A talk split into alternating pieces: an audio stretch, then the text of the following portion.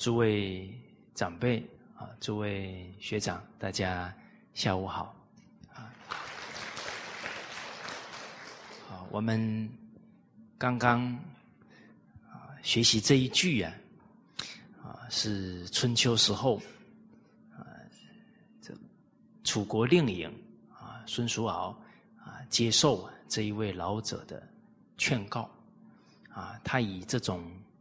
谦卑、慎谨慎啊，廉洁的态度啊，来做宰相，没有多长的时间呢，整个楚国就大治了。哦，我们可以看到啊，国无谏臣，国恒亡。一个国家没有正直劝谏的大臣啊，没有敢把国家问题指出来的臣子啊。这个国家迟早是要灭亡的。啊，我们复习一下之前呢，啊，在讲君道的时候，啊，有说到的，啊，汤武以恶恶而昌，啊，桀纣以为为而亡。这个恶恶就是敢于进谏、劝谏的臣子，所以汤王。武王那个时候啊，国家就兴盛了，而且更重要的呢，他这些天子啊，啊，他接受劝谏，肯定这些正直的大臣，啊，那桀纣接受接受不了人家劝呢，甚至劝了都可能没命了，那大家只能啊，就是虚应一下而已，啊，都是粉饰太平了。问题就越来越严重了，啊，这是一个家国啊，啊，国家呢，家庭也是一样啊，啊，《孝经》里面告诉我们的，父有曾子，一个父亲有敢劝他的儿子，则身不陷于不义。哎，人非圣贤哦，哎，当父亲的人，他也不一定已经弃入圣贤境界呀。当他面对人生很大的诱惑，谁要劝呢？儿子要劝呐，不然这个父亲一步踏错了，他一生清明就没有了。我们曾经遇过真实的历史，啊，他的父亲呢，年纪非常大了，应该是七八十岁有了，啊，现在娶二十几岁的。女孩子，哇！他儿子啊，阻止他，哇！他父亲不高兴啊，打儿子。啊。这个儿子没有任何怨言，啊！过了一段时间呢，这个父亲比较冷静下来了，他感谢他儿子对他的这个劝告。啊，诸位学长，准备好被人家打没有？剑不入岳父剑，豪气谁踏无怨呐？这现在这个时代呀，大家伦理道德的基础都不是很足够。面对亲戚朋友啊，种种违背伦理道德的行为啊，这不能怪他们了。最重要的是，我们要立得住脚跟呢。最重要的是，我们真的有耐性啊。爱心啊，啊，去护念他们，去劝谏他们。啊，朋事有真有，则身不失于令名。啊，这朋友之间会劝呢，他一世清明，才不会化为乌有。好朋友是互相护念他的道德。君子爱人以德。成就对方的德行，小人爱人以姑息，啊，姑息就养奸呐，朋友也好，孩子也好，这坏习惯就越来越严重了。好，我们看这个下一句啊，一百三十八句，啊，我们一起啊把它念一遍啊，生而贵者骄。生而富者奢，故富贵不以民道自见，而能无为非者寡矣。我们常看这这些京剧啊，感受到的这古人通达人性。哦，从这一句看，生下来就显贵的人，哦，他就是在人之上的人呢，就很容易啊，就骄纵、骄傲。哦尤其一些当大官的人呢，假如没有谨慎这一点，然后先培养好孩子正确的做人态度啊，就很难是不染浊的了。哦，我我的大哥啊，他是警官。啊他们当时候啊，都曾经去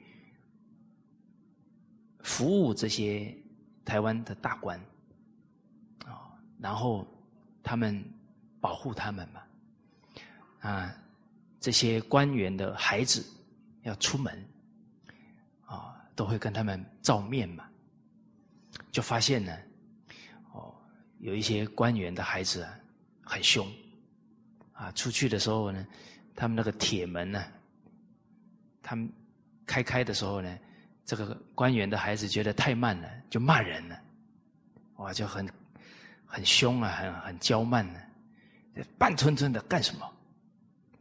其实这些都是警官呢，也是公务员呢，到你们家来帮你们维护安全、保护你。你这样给人家骂，哪有不损德的嘞？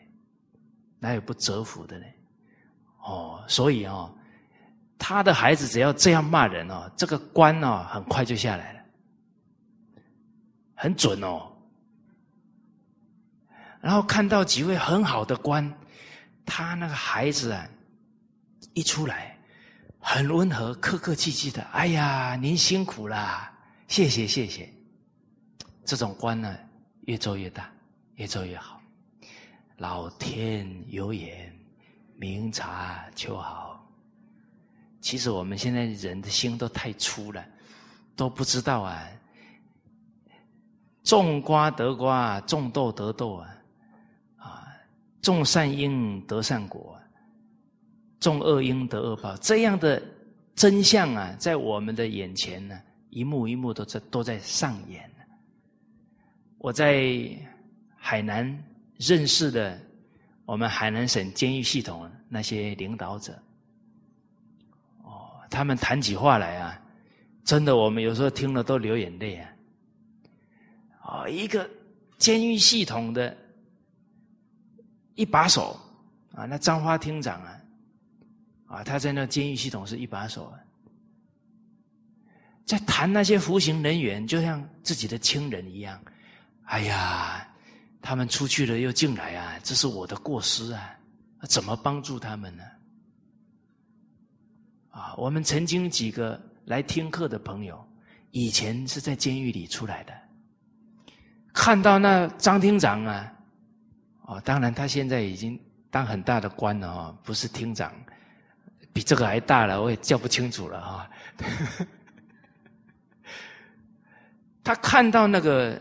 曾经在监狱里那个服刑人员，你看他那种热情，就好像看到自己的亲人一样的亲切，所以难怪这个传统文化能够在海口这样发扬光大，利益这么多人啊！他们那个戒毒啊，辅辅助这个服刑人员把毒瘾戒掉，那个比例啊，那是全世界 number one 的高，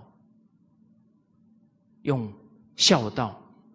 用儒道式三教教育这些服刑人员，啊，这这些经验呢，慢慢在把它传播开来，会影响全世界哦。哦，所以一个正人君子啊，真的可以给社会国家很大的影响。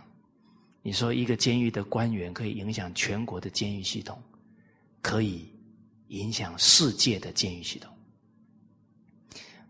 九月份我要回台湾一趟啊，就是我们整个监狱系统的领导啊聚会呀，啊要上两天的课啊。我为什么会被邀约呢？哎，我是沾了这个张发厅长他的光啊。我说海南监狱，听说这个蔡某某以前在海南那里做过这些事啊。我是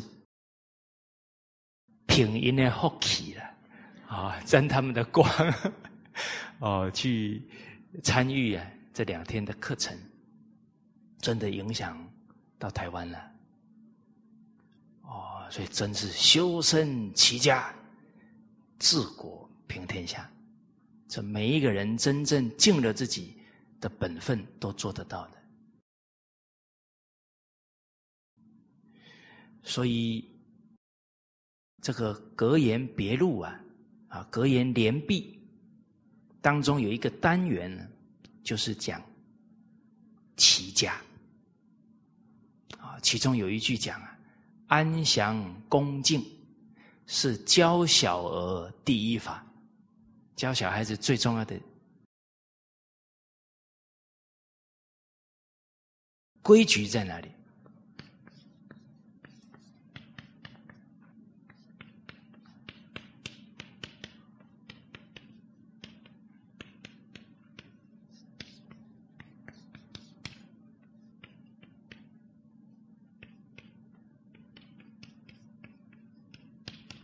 公正。严明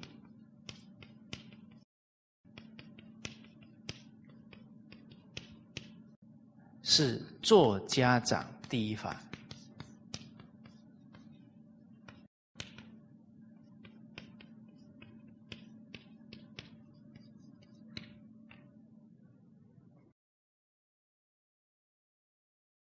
这个话当中啊，我们想一下呢，安详。就是他一切言动啊，不要着急，要教孩子稳重，不着急稳重啊，他的心是定的，定才会开会，这浮浮躁躁啊，做事漏洞百出。啊，所谓心浮气躁啊，一事无成，这从小要教定。叫稳重，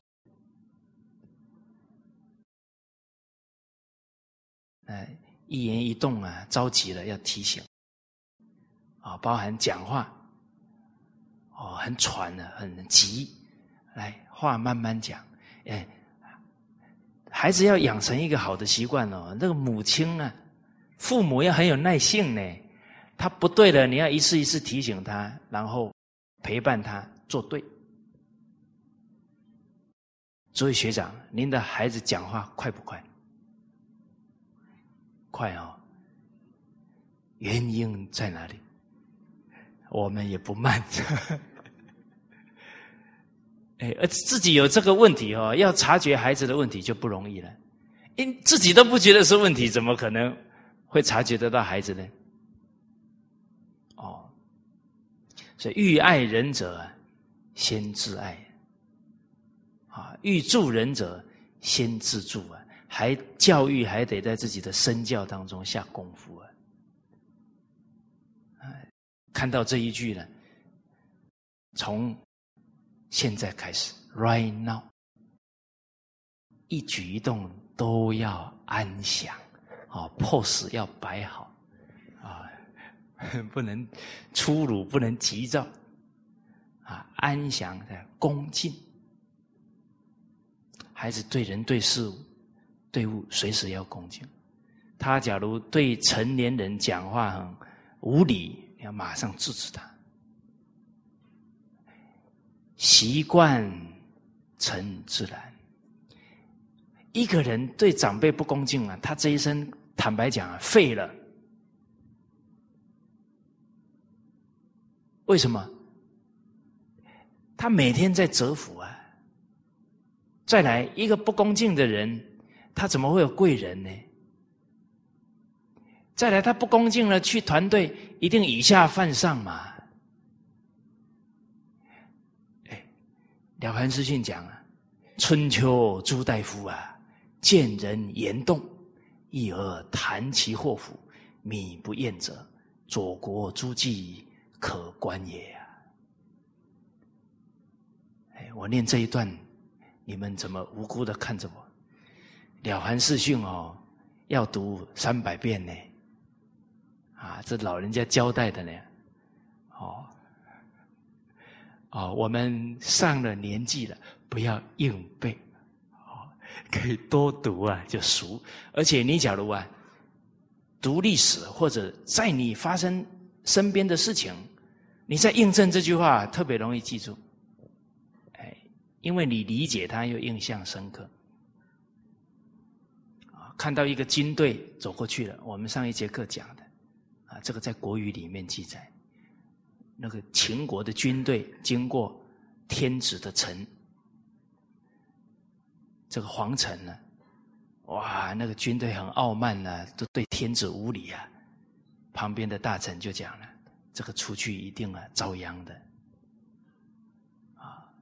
为什么轻率傲慢，骄兵必败？就看这一个动作，结果回来真的被晋国。打的真落花流水，三个大将全部被抓去了。大家在大学里面有一个秦氏约啊，那个就是秦穆公啊，打了这个大败仗啊，对昭告天下自己的罪过啊，讲了这一段话。因为他不听大臣的劝告啊，所以感叹呢自己的错误啊。哦好，所以孔子也都有这些智慧啊。他看一个小孩啊，他是两户人家，可能有一些啊啊邀请啊，请对方啊来做客啊，请乡里面的孩子帮忙传一些话，结果呢？这个孩子啊，哎，做什么事也挺积极的，哦，那就有人问孔子啊，哎，这个孩子是不是很好学啊？啊，很很想求学问呢？孔子说，嗯，不是，虽然他好像很积极要做一些事啊，可是我看他，大人还没做啊，他会做下去。哦啊，跟大人一起走路啊，他跟大人平行走，他没有走在后面。哦，他哦不是想求学问的，他是很想赶快当大人那种人。哎，我听到这句话好像讲我，以前都是快快长大，快快长大哦，好像长大了可以做很多事啊。所以您看孔子，他看这些人的动作，就看到他的心态。啊，这个心态，假如养成了这个态度啊，好的一生就因为这个态度啊，有有大福报；不好的就被这个坏的习惯，可能耽搁一生呢。啊，这多少人就是因为傲慢，最后被领导、被被国君给判死了都有。哦，哦，所以这个。恭敬的人呢，他就不会放肆。所以《了凡四训》有一段话啊，叫“敬重尊长”。这一段话，当父母的人一定要教啊，就是恭敬是第一法。哦，敬重尊长，举房年高，年龄比较长，位高，位置比较高，啊，主管德高。德行比较好，势高，见识比较广，广博的，啊，都要恭敬啊！而且小孩子从小就是侍奉爷爷奶奶，侍奉父母，侍奉长者，深爱婉容，柔声下气，对长辈讲话都很柔和啊，很恭敬啊，养成习惯了，习以成性，他那种恭敬和气呀，千祥云集啊，他怎么可能会没有福报？这心平气和，侍后人呢，应对事情，啊，所以格言里面讲的，心平气和，千祥云集，心浮气躁，一事无成。好现在我们看孩子还伺伺不伺候爷爷奶奶，伺不伺候父母啊？啊，还是变成爷爷奶奶伺候他，父母伺候他了？哇，这个不能颠倒哦！他这这个时候不养成一种爱护长辈呀、伺候长辈、恭敬长辈的态度，以后就不好养成了。啊，但这一点我们要反问自己啊。啊，为什么教育的“教”字啊？啊，左边那两个叉，下面一个小孩啊，上行下效啊。这父母画第一个叉，小孩跟着模仿。请问我们安详吗？啊，请问我们恭敬吗？哦，大家想一想呢。那个吹吹糖乳菇啊，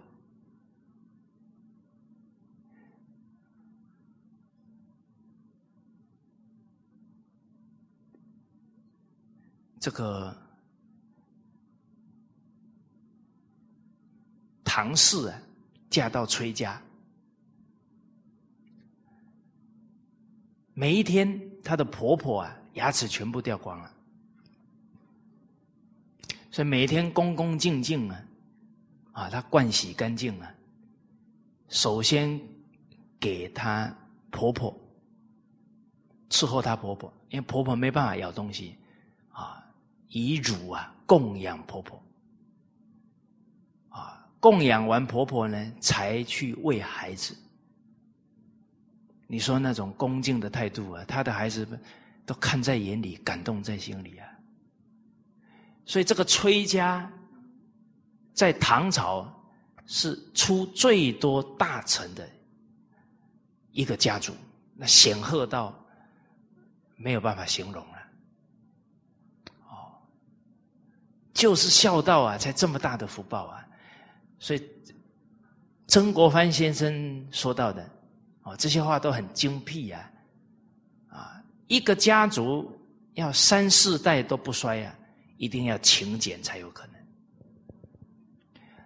要五六代不衰呀，要谨慎，还有朴实，不能虚华。虚华的就打肿脸充胖子了。要八代十代以上，一定要孝悌传家，才才有可能。哦，所以这个恭敬伺候长辈啊，也是我们要先身教做给孩子看。啊，因为啊，我上一次到新加坡去，啊，有不少家长啊问了一些问题，啊，怎么让孩子听话啊？怎么让孩子有责任感呢？哦，问问到这些点，我首先请教大家，这个孩子有没有哪一个孩子说？生下来就不听话的，嗯，你看那个孩子小的时候，我爸爸说，我妈妈说，你说他听不听话？他不听话，他会讲这个，是吧？哎，啊，他从听话变不听话，你也得要把根源找出来啊。其实，我们冷静想一想。你要让孩子理智，首先自己要理智呢。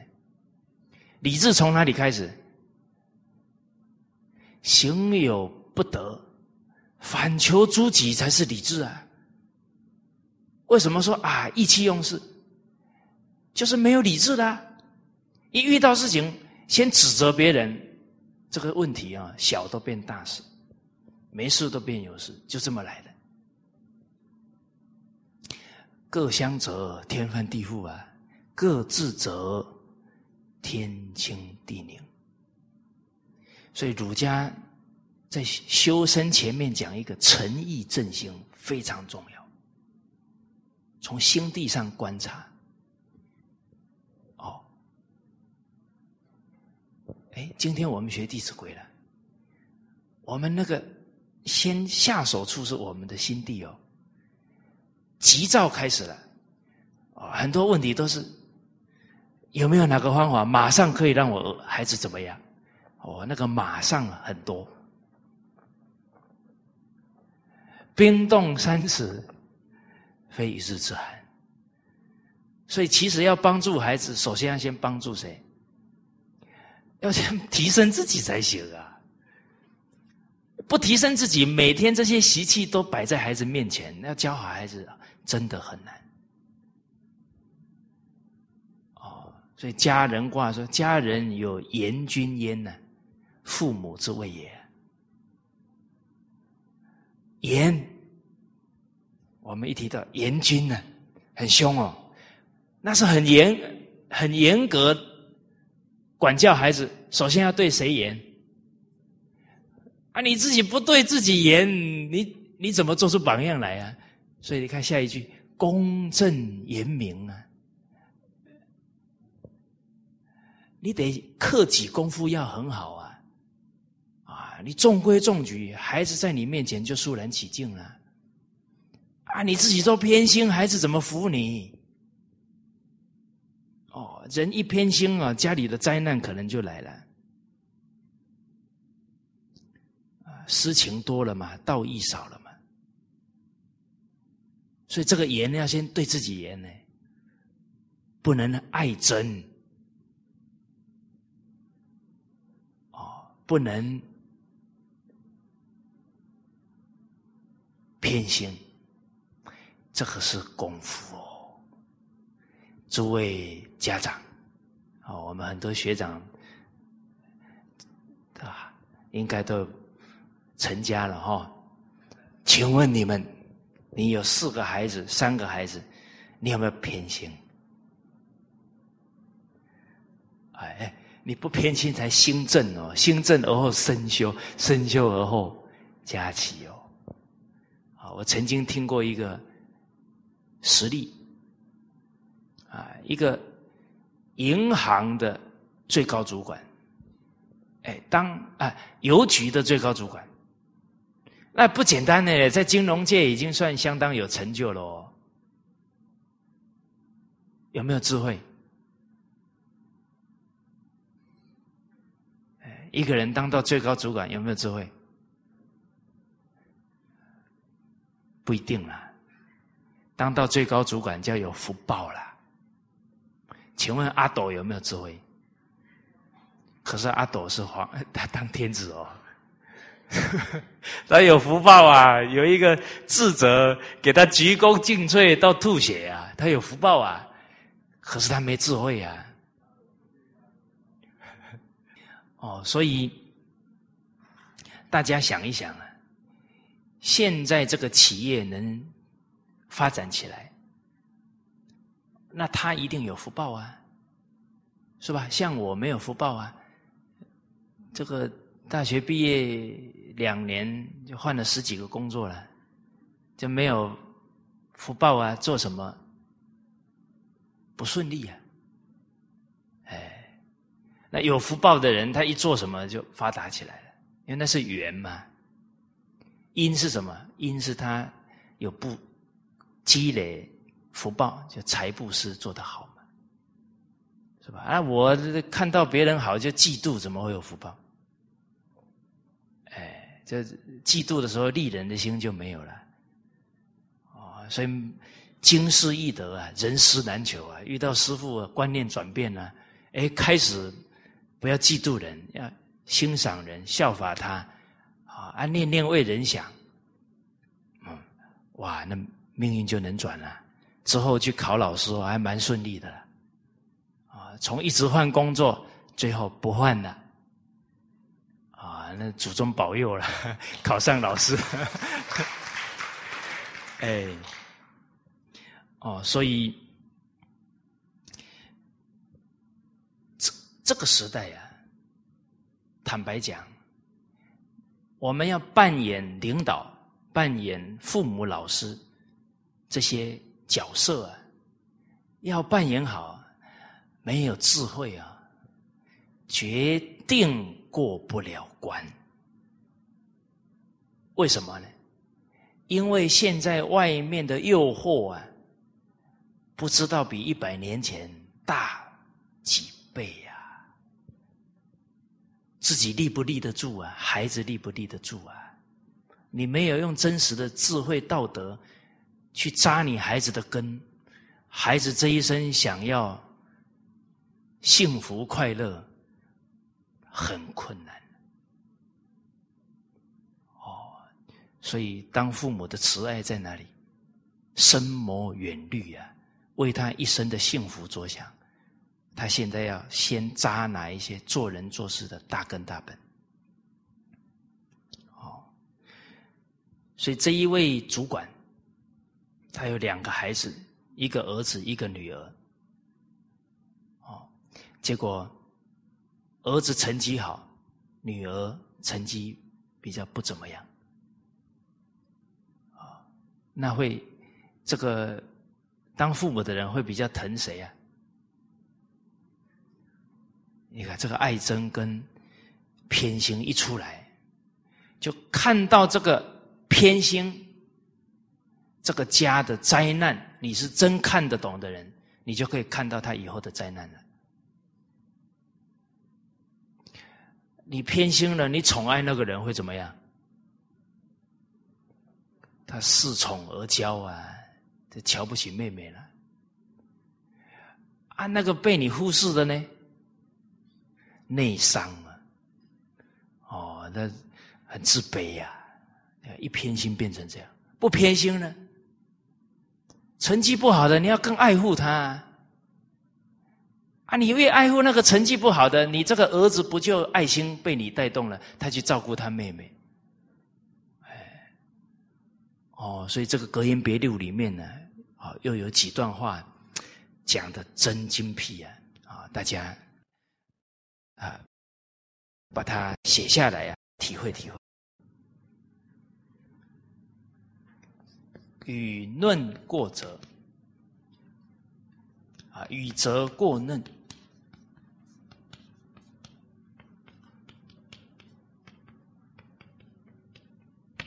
万物之灾也。古人很谦卑，很有这个悟性啊，向天地学习，万物学习，感受到，假如雨下的太多了，过嫩，太充沛了，那个树都被淹掉了，啊，菜都死了，所以万物之灾也。恩宠过礼。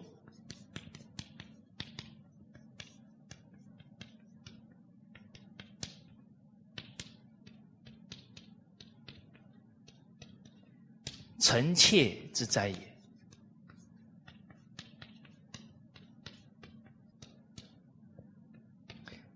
情义情爱过义，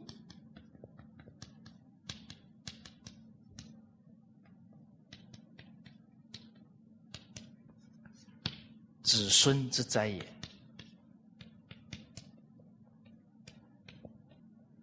洞察这个人性的。发展，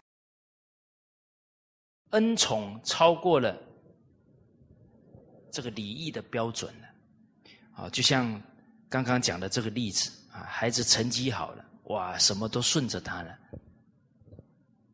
啊，这个都是属于宠爱了，啊，所以恩宠过亿，这个臣子啊，就狐假虎威了，这个妾啊，就非常放肆了，大家看。唐玄宗宠杨贵妃，是不是杨贵妃的祸来了？对呀，最后杨贵妃还得被埋死啊！因为最后人家觉得杨贵妃造成的安史之乱呢，他的灾不就来了吗？事实上呢，唐玄宗要负最大的责任哦。他假如有那个理智，以礼待杨贵妃，那可能整个局面就不一样了。哦，所以害了自己，害了国家，也害了他的爱妾呀。所以人这个没有理智啊，真的想爱人多难啊！爱之不以道，是足以害之也了。哦，所以这里你的情爱过了这个义理了，那子孙的灾就来。所以刚刚我们讲的这个例子，他子孙都有灾哦。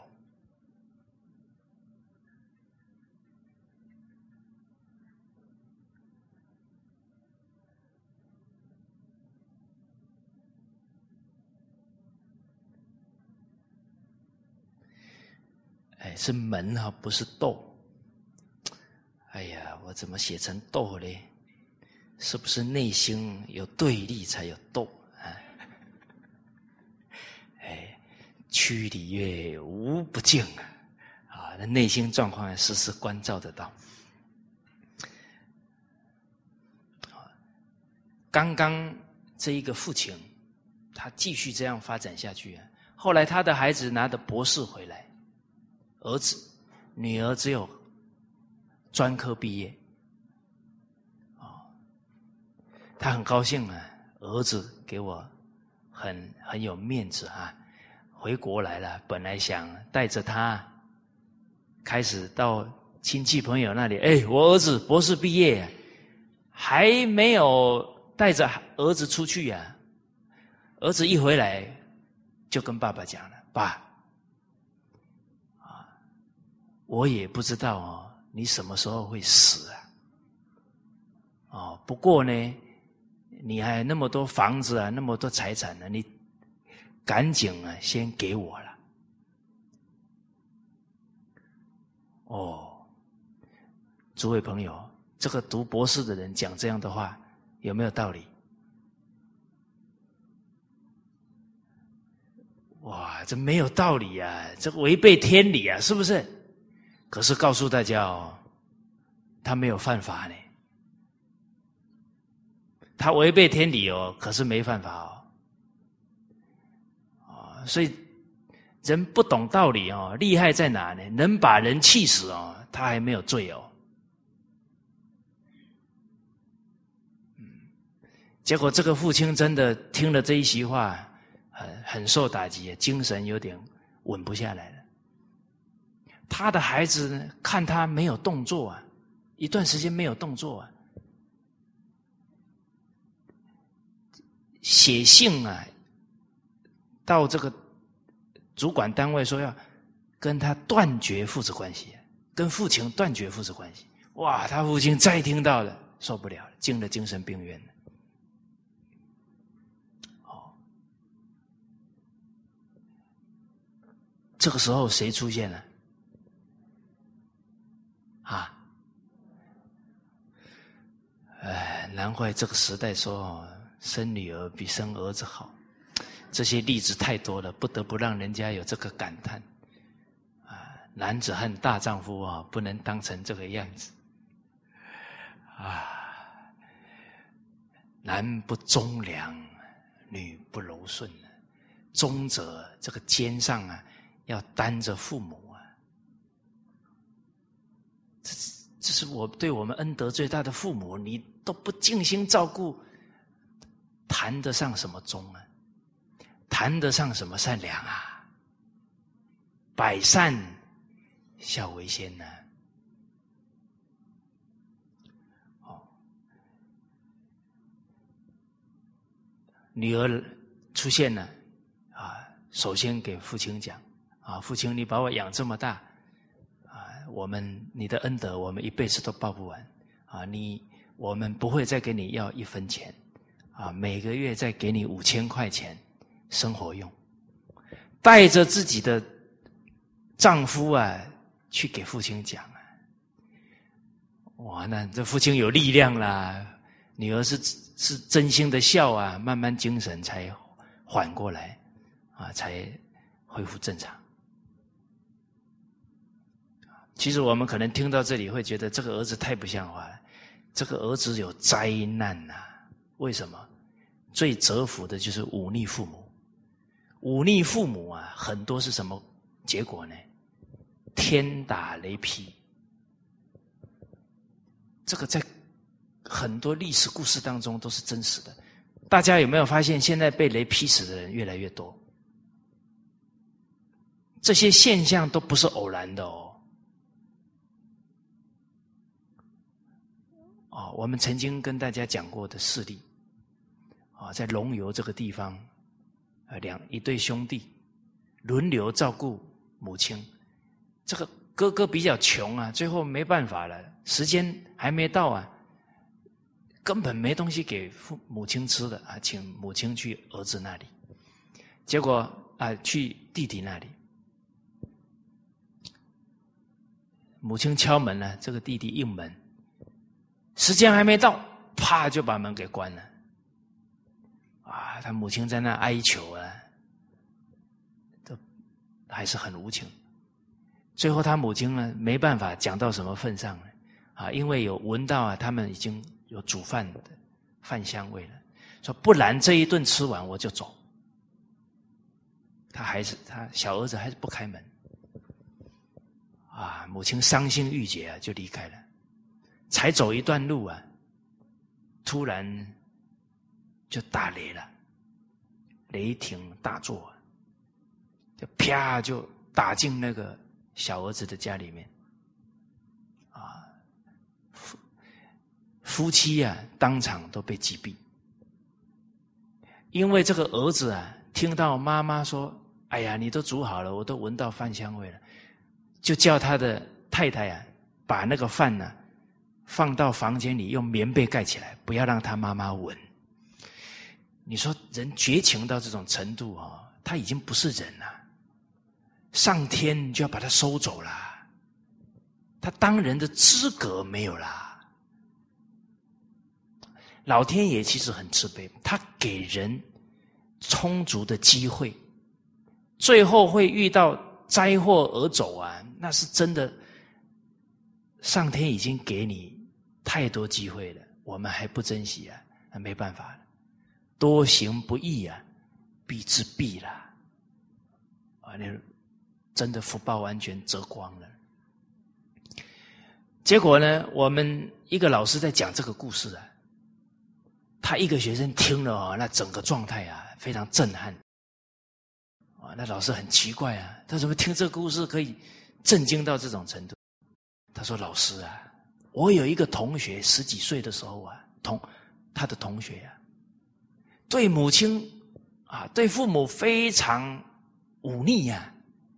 他这个同学有一天呢，离他十十几公尺啊，突然被雷劈死啊，就在他的面前。他知道他很不孝，所以这个老师讲的这个故事哦，这个同学。”哇，他他非常坚信啊，因为他是亲身亲眼所见的，哦，所以这个博士的儿子啊，他还没有被雷劈死啊，这老天爷给他机会了，啊，把把父亲逼到进精神病院，那上天慈悲啊，还给他机会啊。结果呢，他这个儿子啊，生了孩子，不到一岁，进开刀房好几次。你看，子孙之灾呀，真的呢。他的父亲这么忤逆呀，所以儿子还没一岁就遭这些难。一个孩子啊，十二岁以前呢，身体有问题啊。都跟他父母的德行有关系。父母假如无德啊，这个孩子就会身体很不好。啊，这太多例子啊！这个母亲忤逆公公婆婆，一改过来呢，孩子的病好了。哦，这些天地间的道理啊，真的是值得我们用心去感受啊！好，有一个。有一个太太啊，啊，跑去问一位传统文化的老师啊，说我这两个双胞胎的女儿啊，常常吵，从一天吵到晚，啊，他非常头大，不知道怎么解决。大家看哦，这当父母的人一看问题啊，谁有问题？孩子有问题。那孩子还小啊，怎么会行为会偏颇嘞？后来聊啊聊啊，他夫妻也不和啊，哦，所以师长说，要化解世界的冲突啊，啊，跟大夫治病一样啊，你得把病根找到。冲突的根在哪？在家庭啊，因为夫妻冲突啦，所有的人都从家庭出来，从小就看爸爸妈妈都吵架打架，他还相信人跟人能和睦相处。哎，他可能都是不打架就很好了，只有吵架而已了啦。他的标准就变这样了，他哪还相信夫妻之间可以不分彼此啊？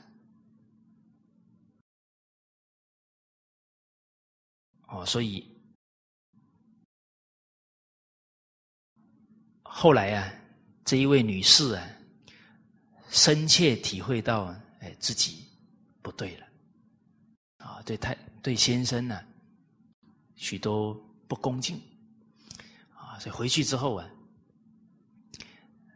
那个晚上啊，他先生呢，在洗袜子。哦他就走进那个厕所里啊，对他先生讲：“我帮你洗吧。”结婚这么多年了，没帮他先生洗过一双袜子。哦，所以他先生呢，抬起头来看了一下，好像有点不敢相信啊，继续洗。哦他看这个情境啊，啊，就靠得更近了，对着他先生讲：“他说这么多年了，我不会做太太，对不起你。”哇！讲完，他先生眼睛瞪得更大了，看着他，讲不出话来。他这个太太接着说：“我帮你洗吧。”他先生就交给他了，那先生就进卧室啊，啊洗啊洗啊，他在那边洗边哭啊，哦，那按正常来讲，那先生隔天要上班呢，啊，所以应该是去睡觉了，啊，这洗完一出来，他先生瞪着，哎，眼睛瞪得很大，坐在那里等他了，也睡不着了。结果这个太太啊，坐在旁边呢，啊，突然呢，这个太太又讲了：“啊，对不起啊，我不会做太太。”啊，这个再出口的时候啊，他就忍不住了，啊，就自己觉得很惭愧啊，就放声大哭了。哦，这个先生呢，就赶紧啊抱着他说：“对不起啊，我不会做先生呢。”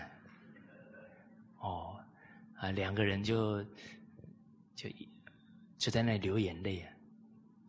哦，那当然呢，这个是诚心的一种流露啊！哦，所以当然这内心的一些压抑啊，就随着这个泪水啊，就出来了。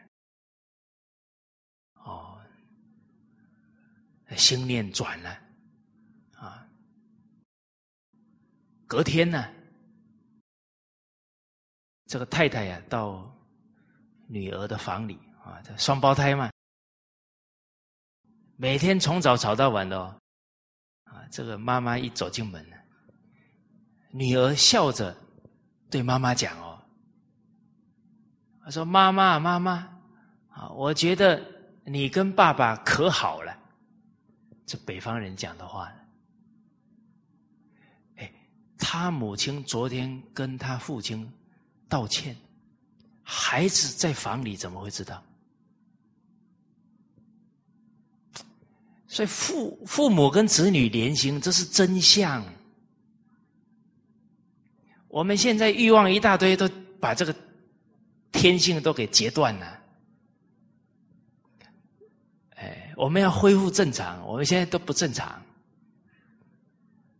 正常的话，你母亲一不舒服啊，你这里马上收到讯息啊。哇，你看那个前篓藏粪呢，他当出去当官，马上心里不舒服，一定父亲身体有问题，赶回来真的父亲生病。哦，你看贞子的母亲担心朋友等太久了，咬一下手指，贞子马上心痛赶回来，这是我们的本能呐。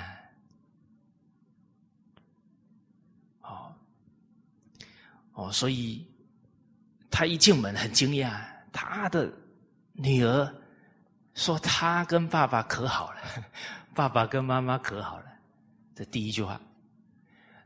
第二句话呢？妈妈妈妈，我跟妹妹可好了。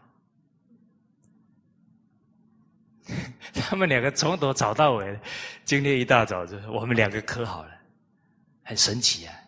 接着第三句话。他们有一对玩偶啊，啊，这个女儿呢就把这个玩偶的手啊搭在一起，就抱在就是他们的这个玩偶的手搭在一起，然后对着他妈妈说：“妈妈妈妈，他们两个也可好了。”所以真的哦，这个孩子十二岁以前哦，那个很多行为啊、身体上的问题啊，跟父母的德行有关。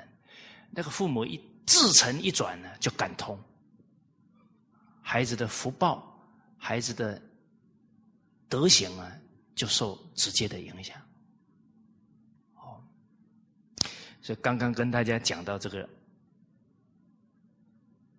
啊，这个例子啊，这个博士儿子生的孩子一直生病，其实啊，换另外一个角度讲啊，也是老天爷的慈悲啊。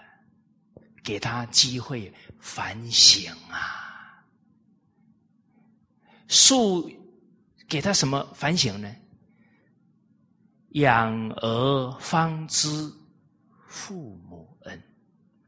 当他多少夜里在医院度过，在那里担忧受怕的时候，突然一个回光返照啊！我当孩子的时候，父母也曾经都是这样子苦过来的。他这一念能反省，他的灾才化得掉啊！哦，所以我们看到这一段啊，情爱过意呀，子孙之灾也。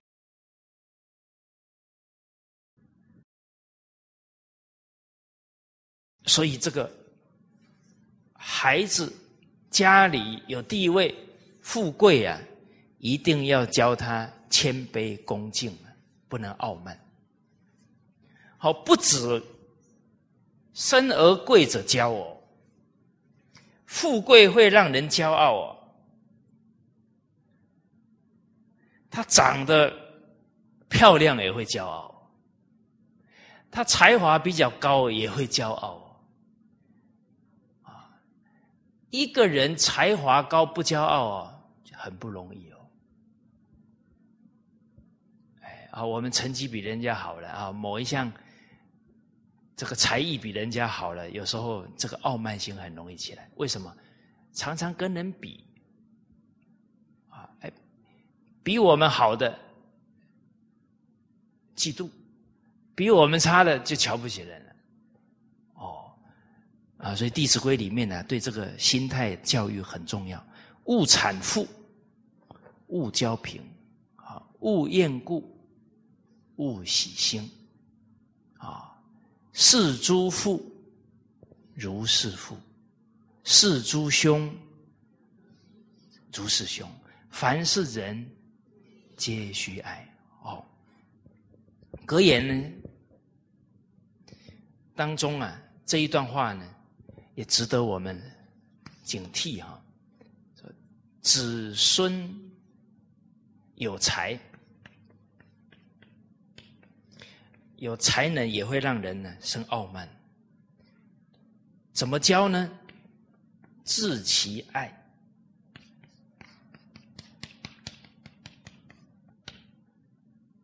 勿持其悔。好，所以这样才能故不以交拜。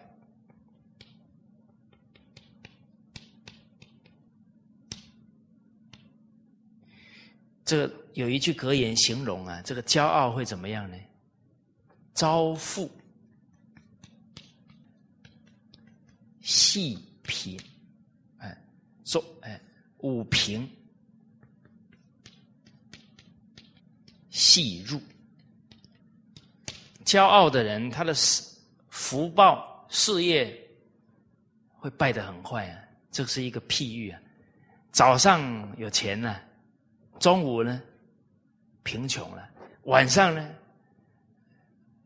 让人家笑话了，啊，就赶来很多耻辱了。哦，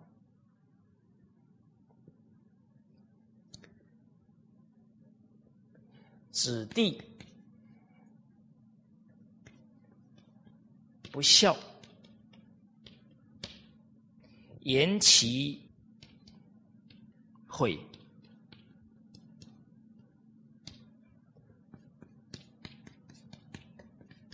无薄其爱，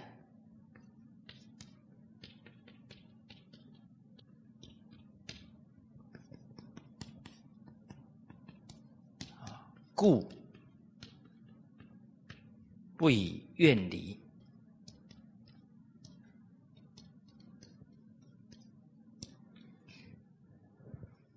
这些话都是防微杜渐的，哦，很多时候呢。没有这些提醒啊，当发觉有问题的时候啊，有时候都孩子都大了，就难度就更高了啊。所以，我们看这一段话的提醒，子弟他的天赋啊，比较有才能、才华，有才华容易骄傲啊。怎么办？治其爱，节制我们对他的宠爱。在朝这些朝代当中，皇帝假如哪一个儿子特别表现有才华，就一直宠他，最后就给他祸了。那个孩子就越来越嚣张了，最后反而招来大祸了。哦，所以。你看到孩子很有才能哦，就有时候就忍不住很很爱爱他，啊，你也要适适度哦，情义过情爱过意，子孙之灾也，是不是？哦，就像刚刚举的那个例子，他的孩子成绩很好，都第一名，以后可以给他拿博士，哇，他就高兴的不得了，哇，就不节制那个宠爱了，所以要治其爱哦。所以，其实大家看教孩子真正的功夫用在哪？用在哪？用在调自己这一颗偏心呢？哦，你那个爱呀，要用理智哦，勿持其悔。这个词就你不能放松对他做人的教诲。啊，你有这些才华，以后是要服务社会的。啊，你有这些才华，是你母亲。啊，是哪些老师帮助你的？你要调他的傲慢，然后提醒他这些正确的心态，啊，所以不会以骄傲，人生毁掉败掉。现在年轻人要听得进长辈劝的人比例都很低了哦，哦，所以弟子弟不孝，就是他比较啊，没有什么天分啊。资质比较钝，言其悔哦，你要严格教他。子孙虽愚，经书不可不读啊。可是你对他很严格，一下又偏掉，变苛刻了。哦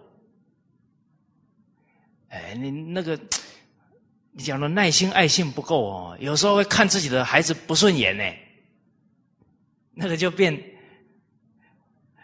看他不顺眼，就是爱憎的心起作用了，讨厌这个孩自己的孩子了，吼哦，他给我添乱，真麻烦。嗯，这个念头不对哦，自己生的，自己养成这样哦，自己要负责任哦。误博其爱，大家有没有发现，人都很容易一宠爱了，就没有很严格的去教教育他，啊，一一严格了就变得很苛刻，啊，好像他什么优点都没有了。最后这个孩子看到这个父母就害怕，然后呢，一害怕了，他就带着怨呐。早点离开家里了，所以现在离家出走的人好多哦，对，所以不能博其爱哦。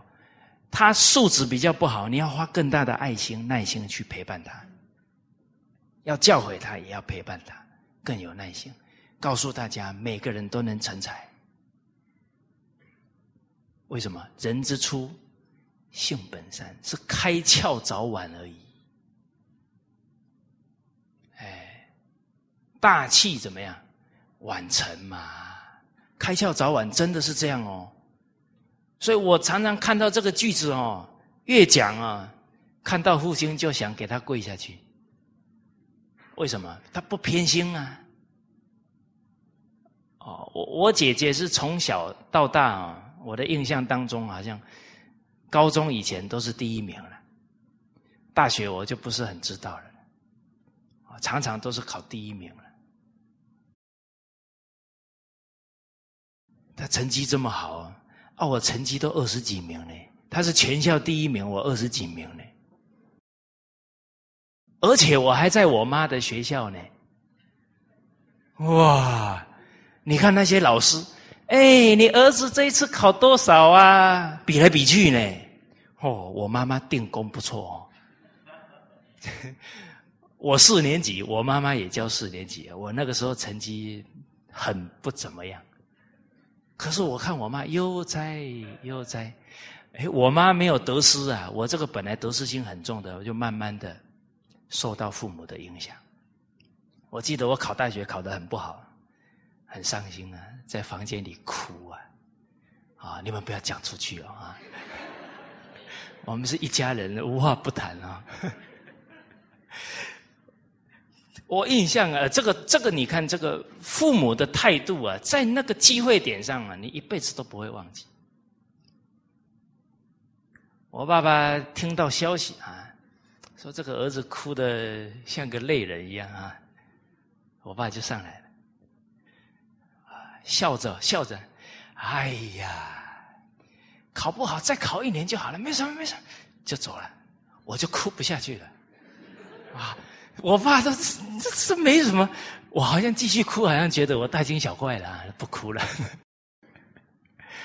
哦，小时候成绩都不好啊，啊，也也有点羞耻心啊，考不好的站在那个我们家住三三层楼嘛，听到爸爸的摩托车声，就站在二楼楼梯口等爸爸上来。啊，爸爸这次又考不好了。哎，我爸爸那个笑容我都还记得。啊，笑着，哎，加油，加油，就是这两两句话，没有用说因成绩骂过我。可是更重要的是什么？身教啦，啊，父母每天晚上都看书啦，三个孩子慢慢就养成习惯看书了嘛。啊，他每天都看书，成绩会不好？哪有可能？所以我遇到一个校长，哦，他讲一段话，我印象很深。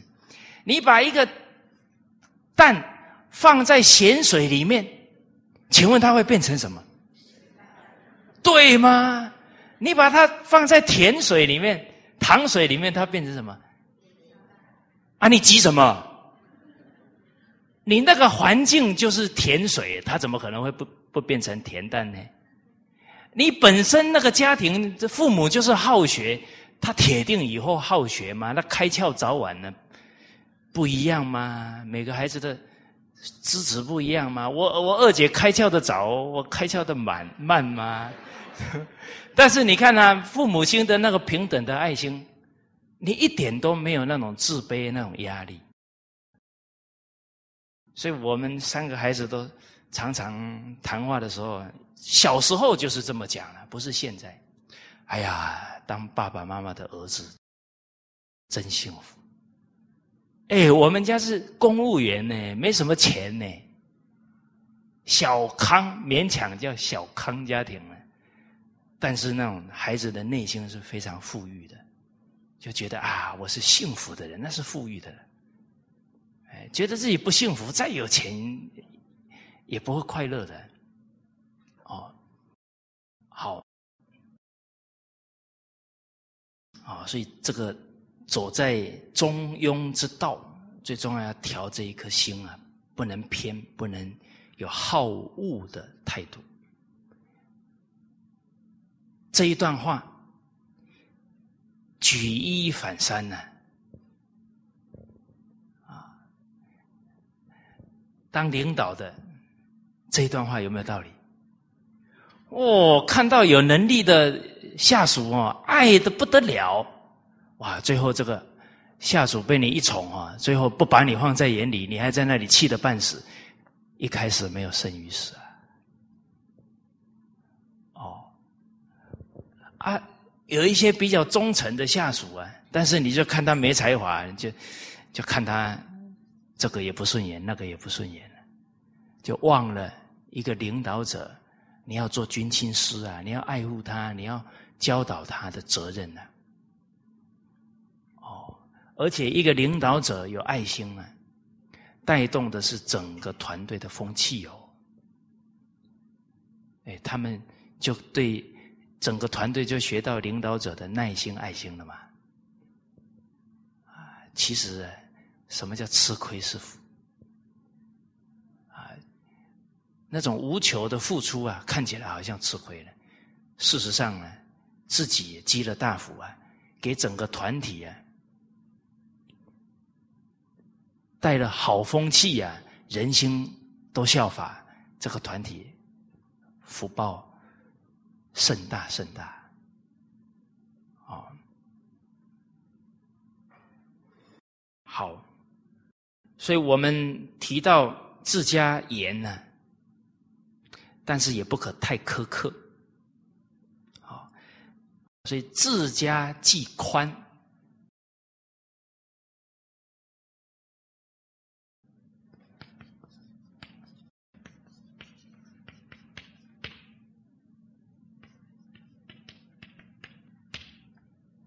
而有忌言，不能放纵宽松啊，但是也不能苛刻，啊，都要适中哈。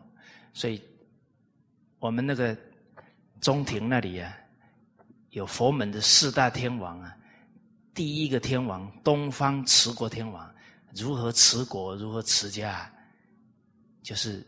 他拿着那个琵琶，不能太松，也不能太紧，啊，宽猛相济啊，恩威并施。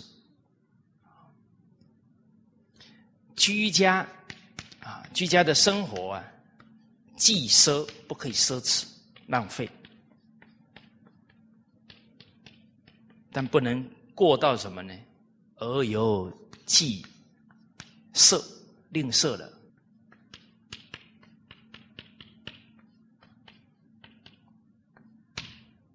一个人吝啬哈。另外有一句《增广贤文》的格言说到呢，这个比色之极呀，就是一个人吝啬到了极处了哈。必生奢男啊必生奢儿就一定会生一个很奢侈的孩子来把这个家产败光。大家要了解啊方以类聚物以群分。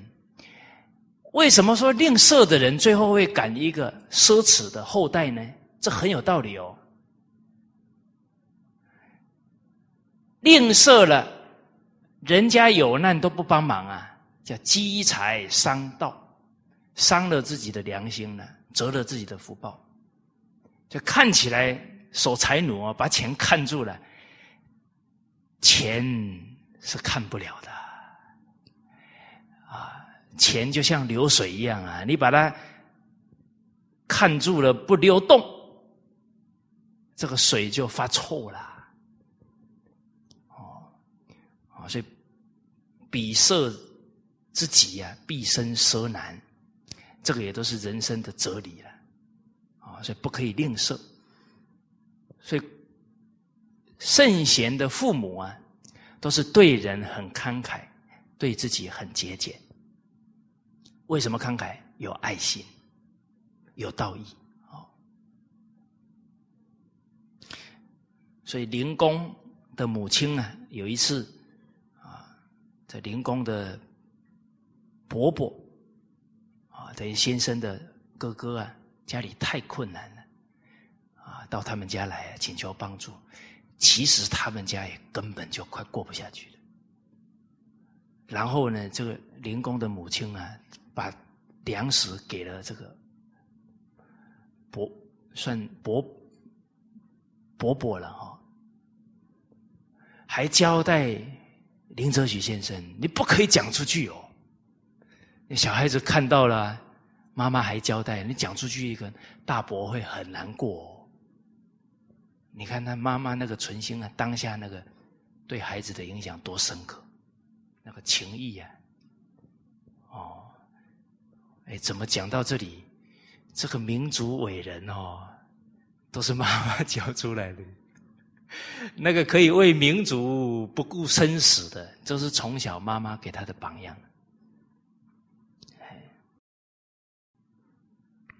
所以我们这个民族称女子啊，结了婚叫太太，有道理。就是有女有德行的女子，就周朝的三太，有这么德行的女子，才能出代代的圣贤呢。好，所以这一段话，我们看的是生而贵者骄，所以更应该啊，要。从小就让孩子恭敬，然后谦退。生而富者奢，一生出来家里就有钱了，很容易就奢侈浪费了。啊，这个清朝曾国藩先生，他的官位做到四省总督啊。清朝前无古人呢，后无来者。他这么显贵啊，他的孩子、他的侄子，以至于孙子辈呢，全部都是自己的房间自己打扫，绝对不假仆人之手，勤劳节俭，就从这里啊给他扎根。虽然富有，但是。不浪费啊！所以曾国藩先生教孩子跟这些教诲完全相应啊。第一呢，教什么稳重？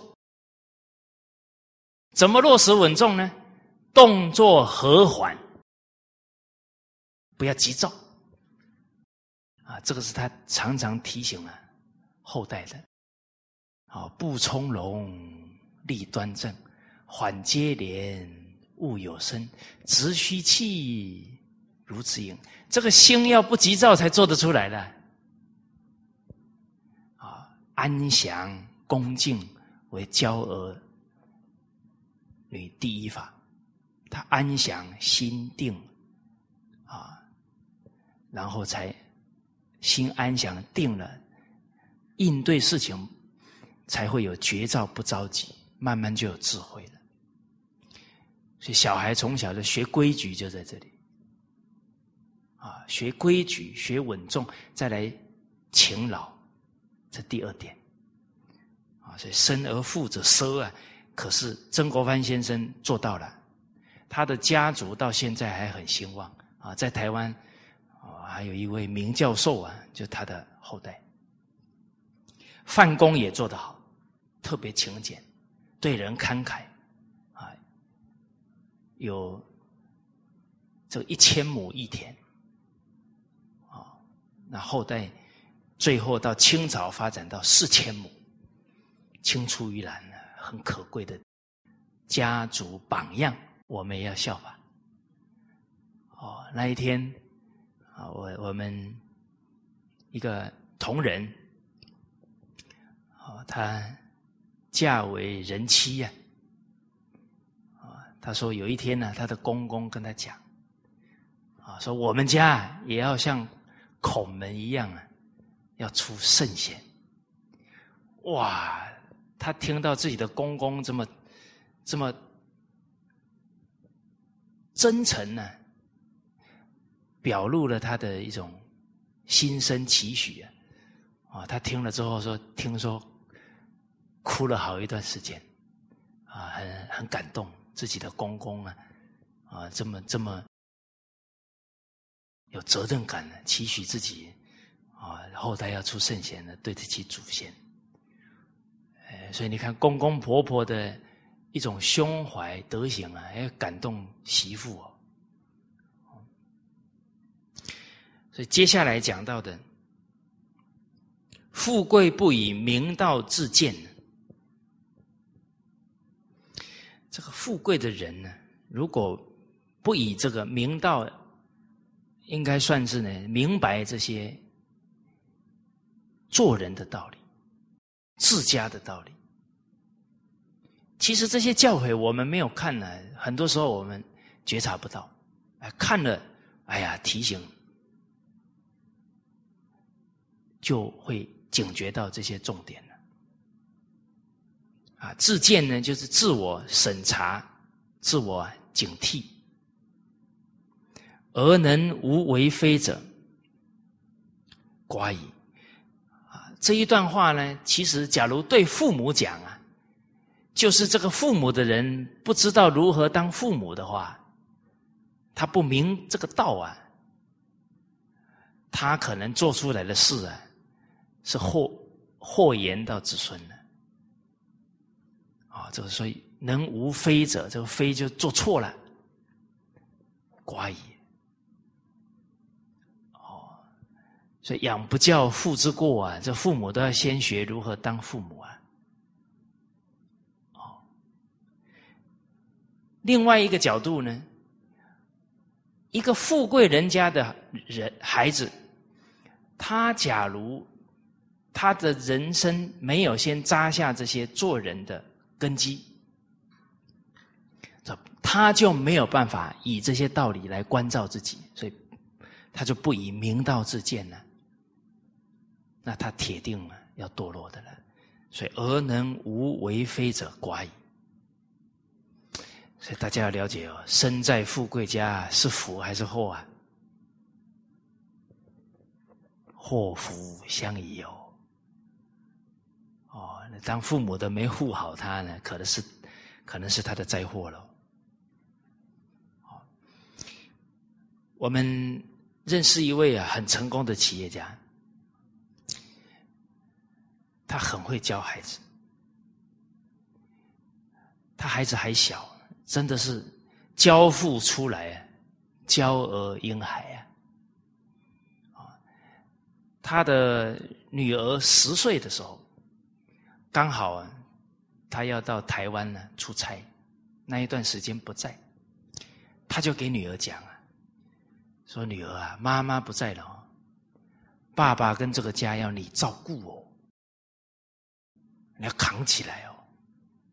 那孩子很单纯啊，妈妈的话都是很很听啊，不敢违背啊，啊，这个妈妈去了台湾了。隔天呢，早上呢，刚好那一天，他的大大姑丈啊住在他们家，五六点钟啊，听到这个楼下有声音，锵锵锵，这出出声音啊，啊，他这个姑大姑丈啊，哎呀，这是。这么早啊有声音啊，小偷啊！哦，拿着东西啊，下来要抓小偷啊！一看十岁的女孩，说：“你你在干什么？”说：“妈妈说哦，今天她不在了，我要照顾爸爸，照顾弟弟啊，这个家要靠我来照顾了，所以我要准备早餐。”十岁呢？哇，他那个那个姑丈啊，听了当场就抱着他哭了，可能是哭说：“啊，我女儿怎么差这么多？” 感动之外还有遗憾呢，有教没教差太多了，会教不会教差太多了。你看这么富贵的人家，那女儿这么懂事，哦，他的儿子四岁，回冰城呢，看奶奶，奶奶中风，啊，但不是很严重。要去以前呢，他跟儿子讲：“儿子啊，奶奶生病了，你要好好照顾奶奶。你这一次回去最重要的就是照顾奶奶。”不是回去玩。这个四岁的孩子哈，回去以后啊，几乎整天呢都在房里陪他奶奶。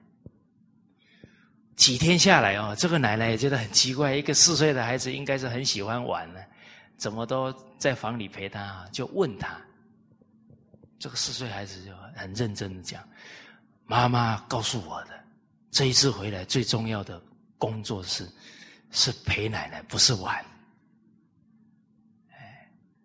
哦因为母亲谈这段话的时候呢，他那种孝心其实已经呢传递给这个孩子了，那种责任感也传递给孩子了。所以你从小都是这么引导孩子，我看这个孩子十三四岁就可以照顾一个家里了。那个二零一一年敬老爱亲模范。孟佩杰这个小女孩八岁就照顾一个瘫痪的继母了，八岁啊！那个继母的体重可能是快是她的两倍了，她她还能把她照照料好，不生褥疮。所以人的潜力是很大的，看我们怎么教育他。哦，所以看到啊。这么多家长，都以这个复兴中华文化来期许自己的孩子啊，这个是很太可贵的了啊。所以所谓国家将兴，必有真祥啊。好，我们看到很多父母啊，现在很小就用经典在教孩子啊，这是民族要复兴啊的。祥兆了，好，我们看这个下一句啊，一百三十九句啊，这是《易经》啊，乾卦啊，第三个爻啊，九三啊，我们一起啊念一遍啊，九三。君子终日乾乾，细涕落利，无咎。何谓也？子曰：君子敬德修业，忠信所以敬德也；修辞立其诚，所以居业也。是故居上位而不骄，在下位而不忧。故前前因其时而替，虽为无咎矣。好，我们把它先念一次啊，下一次就要背。哦，这个多背哦。多积累，宽为限，紧用功，功夫到自社通。参加共学班必须熟读五十篇文言文。这个熟读的意思，就是我念一句呢，你要接下一句，啊，不然面试可能过不了关，啊，没有办法 pass。啊，这首先是文言文呢要下功夫，啊，再来呢。这儒释道啊，三根呢，要好好落实。啊，其实这个落实就是啊我们习性啊，坏习惯改了多少？啊，这个到时候面试的时候会听大家的心得汇报。哎哎，我以前对先生很凶，现在很温柔，哎，让我先生呢高兴到睡不着觉。啊，这是德行的基础啊。再来还有一个很重要的条件啊，要跟人家和睦相处，不可以跟人家打架。啊，就是你处众啊，要有修养，不能跟人家闹矛盾呢，不能给人家生活习惯添麻烦。这个是是第三个条件，啊，第四个条件呢，身体健康，啊，品德端正，然后要有耐心，有啊慈悲利众的心，具体表现在哪？不不辞劳苦的成就学生，成就对方。还有奉献精神，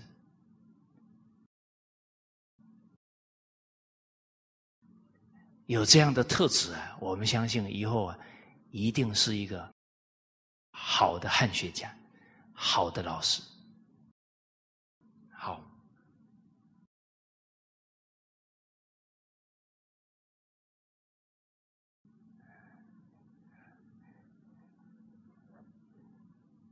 哎，今天。时间到了啊，我们 呃就跟大家先交流到这里，好好谢谢大家。